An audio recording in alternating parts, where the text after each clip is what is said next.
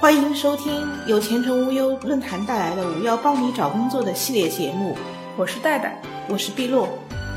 戴戴，你有没有听说过某家高科技公司发了十八万的年终奖啊？真的假的？网上这种传闻好多的，听了让人很扎心。哎呀，虽然没有经过官方证实，但我觉得十有八九是真的。关于年终奖，很多网友呢表示，最糟心的事就是年前要用钱，但是公司却不发。那些在年前发年终奖的企业都是值得表扬的，证明他们是有实力、有资本，年前发，不怕人才拿完钱就跳槽。而有些公司把年终奖拖到年后，甚至次年年终发，这就不太厚道了吧？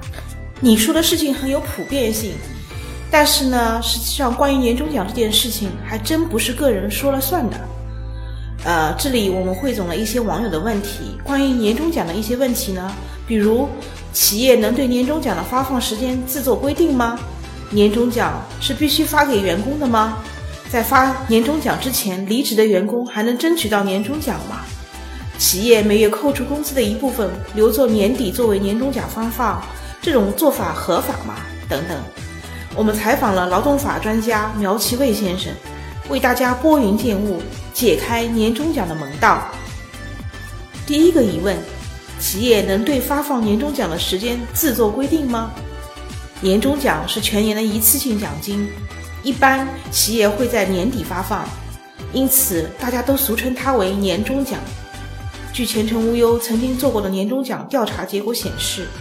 有百分之六十六的受访者表示会在一月份的春节前拿到年终奖，有一成受访者表示要在春节后才能拿到年终奖，也有些企业的年终奖不在年底发放，而在五六月份的企业财年结算时发放，但本质是一样的，他们都是年终奖。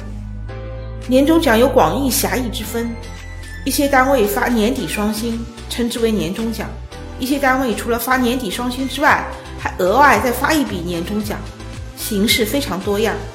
所以，当你与朋友们之间交流起年终奖来，含义和范围要明确清楚。第二个疑问：年终奖是企业必须发给员工的吗？谁对年终奖有话语权？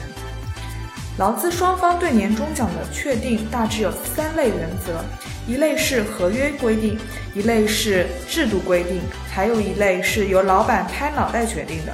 以上三种不同的原则对用人单位的约束力依次递减。很多人想知道企业发不发年终奖，发多少年终奖，这里面有没有员工的话语权？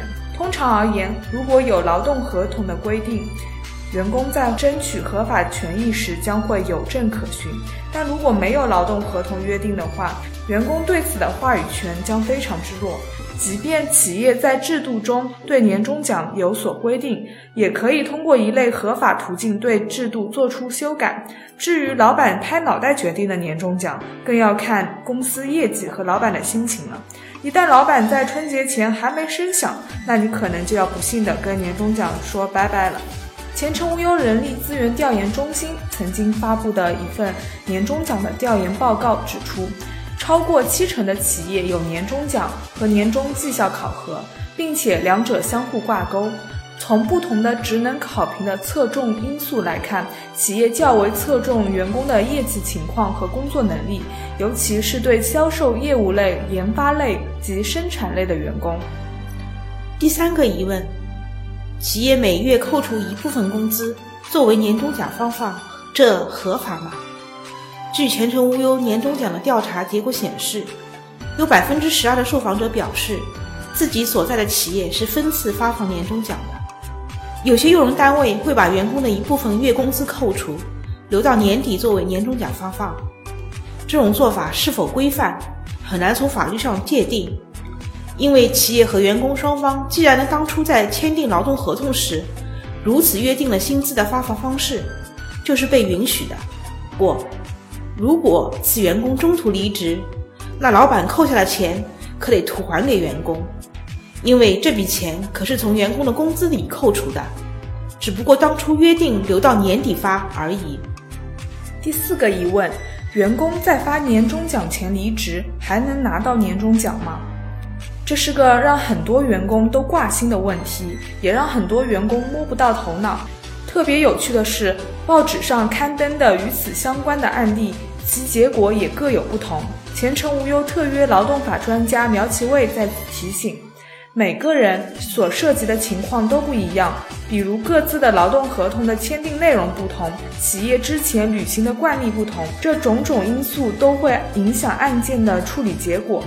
通常来说，只有当劳动合同上明确约定将年终奖给予员工，员工才有可能在中途离职后拿到年终奖。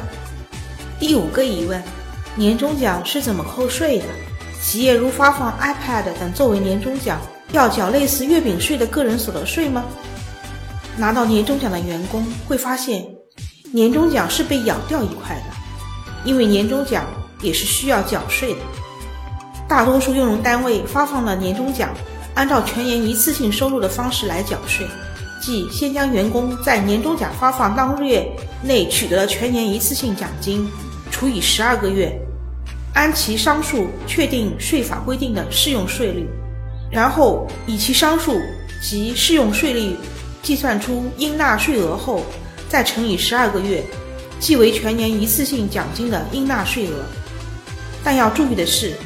这个方法计税的话，不能享受个税免征额。由于国家自二零一一年九月起调整了个人所得税的起征点和税级，原先个人月收入在六千元以内的就要缴纳百分之五的个人所得税，现在月收入一万八以内的只要缴纳百分之三的个人所得税，国家为员工们省下了一笔银子，这真是件大好事。当然。那些拿二十七个月工资年终奖的大户仍然会被征收高额的赋税，但这倒体现了劫富济贫的个税宗旨。但想必那些拿了奖金的人也同样缴税缴得很开心吧？如果企业不发钱，只发年货，那这些年货是不是要缴税呢？理论上来讲，关于企业加强职工福利费财务管理的通知中提到。都对职工福利发放的纳税问题做了明确规定，类似于发放 iPad 等实物作为福利的，都应当扣缴个人所得税。实践操作中，企业可能通过一些其他的途径解决这个问题，让员工拿年货时拿得放心。本篇文章劳动法咨询智慧提供，前程无忧特约劳动法专家苗其卫。本期节目到此结束，有更多职场困惑，欢迎前往前程无忧论坛 bbs 点五一 job 点 com 寻求帮助。我们下期节目再见。